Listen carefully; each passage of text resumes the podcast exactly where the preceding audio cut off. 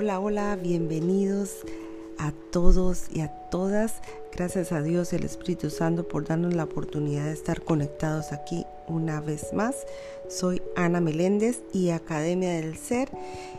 Aquí estamos representando este maravilloso curso de milagros. Estamos en el capítulo 3, la percepción inocente. Y vamos en la parte número 6, como título Los juicios y el problema de la autoridad. Parte 6, los juicios y el problema de la autoridad. Y dice así la lectura del el día de hoy. Hemos hablado ya del juicio final, aunque no con gran detalle.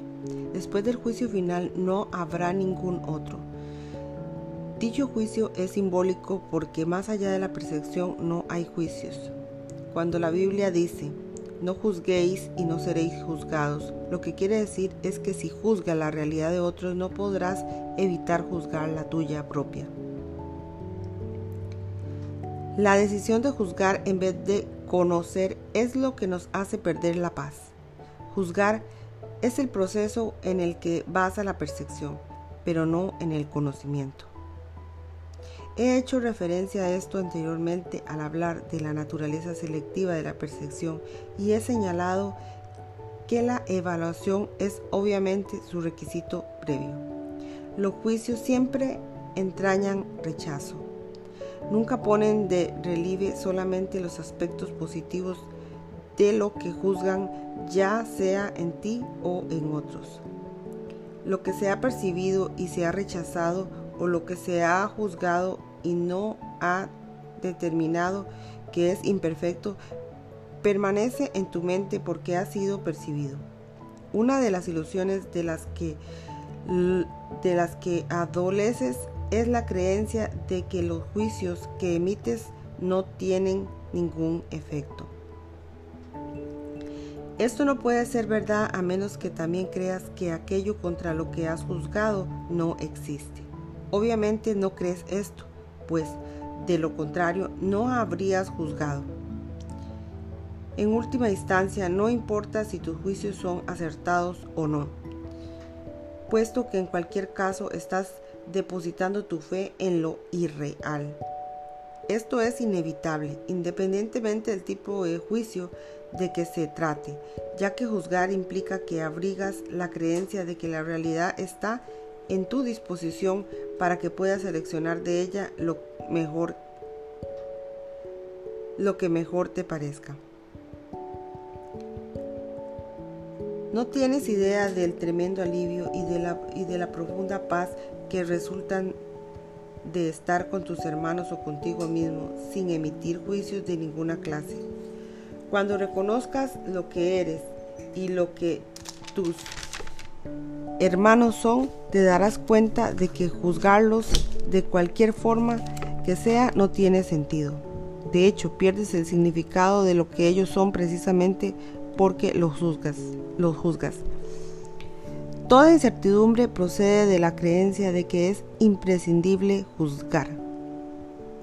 No tienes que juzgar para organizar tu vida y definitivamente no tienes que hacerlo para organizarte a ti mismo. En presencia del conocimiento, todo juicio queda automáticamente suspendido y este es el proceso que le permite al conocimiento reemplazar a la percepción. Tienes miedo de que tienes miedo de todo aquello que has percibido y te has negado a, a aceptar. Crees que por haberte negado a aceptarlo has perdido control sobre ello. Por eso es por lo que lo que ves es pesadillas o y disfrazado bajo apariencias agradables en lo que parecen ser tus sueños más felices. Nada que te haya negado a aceptar puede ser llevado a la conciencia. De por sí no es peligroso, pero tú has hecho que a ti te parezca que lo es. Cuando te sientes cansado es porque te has juzgado a ti mismo como capaz de estar cansado. Cuando te ríes de alguien es porque lo has juzgado como poco valioso. Cuando te ríes de ti no puedes por menos que reírte de los demás. Aunque solo sea porque no puedas tolerar la idea de ser menos que ellos, Todo esto hace que te sientas cansado, ya que es algo básicamente descorazonador. No eres realmente capaz de estar cansado, pero eres capaz de agotarte a ti mismo. La, fatiga que produce el juzgar continuamente es algo prácticamente intolerante. Es curioso que una habilidad tan debilitante goce de tanta popularidad. No obstante, si deseas ser autor de la realidad, te empeñarás en aferrarte a los juicios. También, los, también les tendrás miedo al creer que, alguien, que algún día serán usados contra ti. Sin embargo, esta creencia solo puede existir en la medida en que creas en la eficacia de los juicios como, una, como un arma para defender tu autoridad. Dios ofrece únicamente misericordia. Tus palabras deben reflejar solo misericordia porque es lo que has recibido y eso es lo que deberías dar. La justicia es un expediente temporal o un intento de enseñarte el significado de la misericordia. Es juzgadora únicamente porque tú eres capaz de cometer injusticias.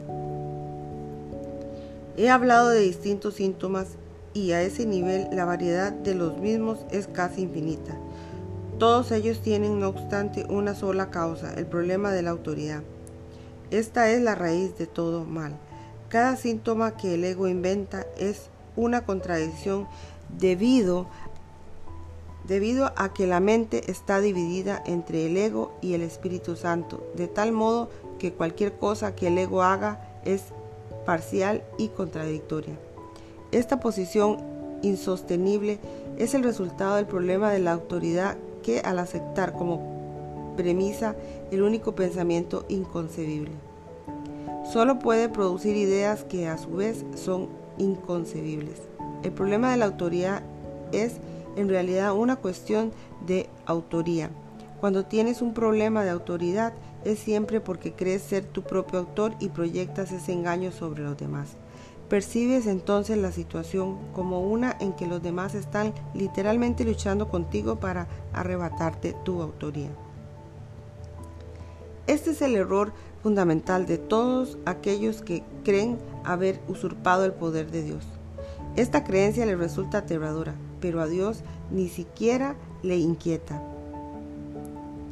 Él está deseoso, no obstante, de erradicarla no como un castigo para sus hijos, sino solo porque sabe que les produce infidelidad. Las creaciones de Dios disponen de, de la verdadera autoría, mas tú prefieres permanecer anónimo cuando eliges separarte de tu autor. Al no tener certeza con respecto a tu verdadera autoría, crees que tu creación fue anónima. Esto te pone en una situación en la que lo único que parece tener sentido es creer que tú te creas, te creaste a ti mismo. La disputa acerca de la autoría ha dejado a tu mente en tal estado de incertidumbre que, que ésta puede incluso llegar a dudar de que tú realmente existas.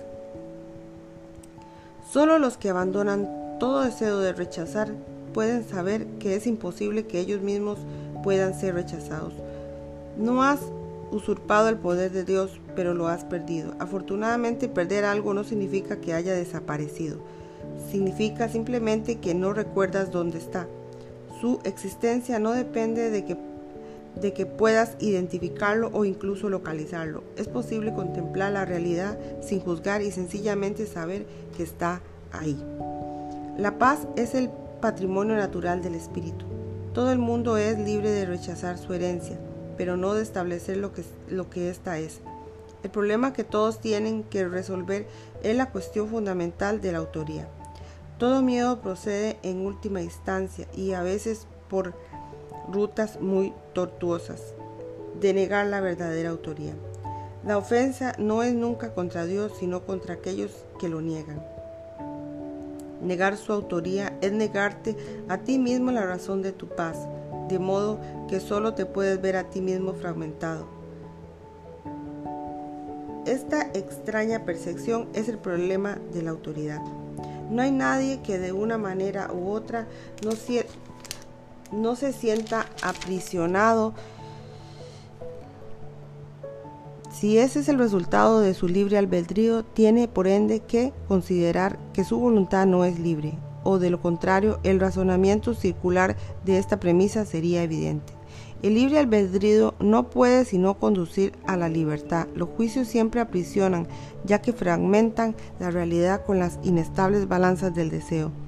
Los deseos no son hechos. Desear implica que ejercer la voluntad no es suficiente. Sin embargo, nadie que esté en su mente recta podría creer que lo que desea es tan real como lo que, lo que su voluntad dispone. En vez de busca primero el reino de los cielos, di que tu voluntad sea antes que nada alcanzar el del el reino de los cielos y habrás dicho, sé lo que soy y acepto mi herencia.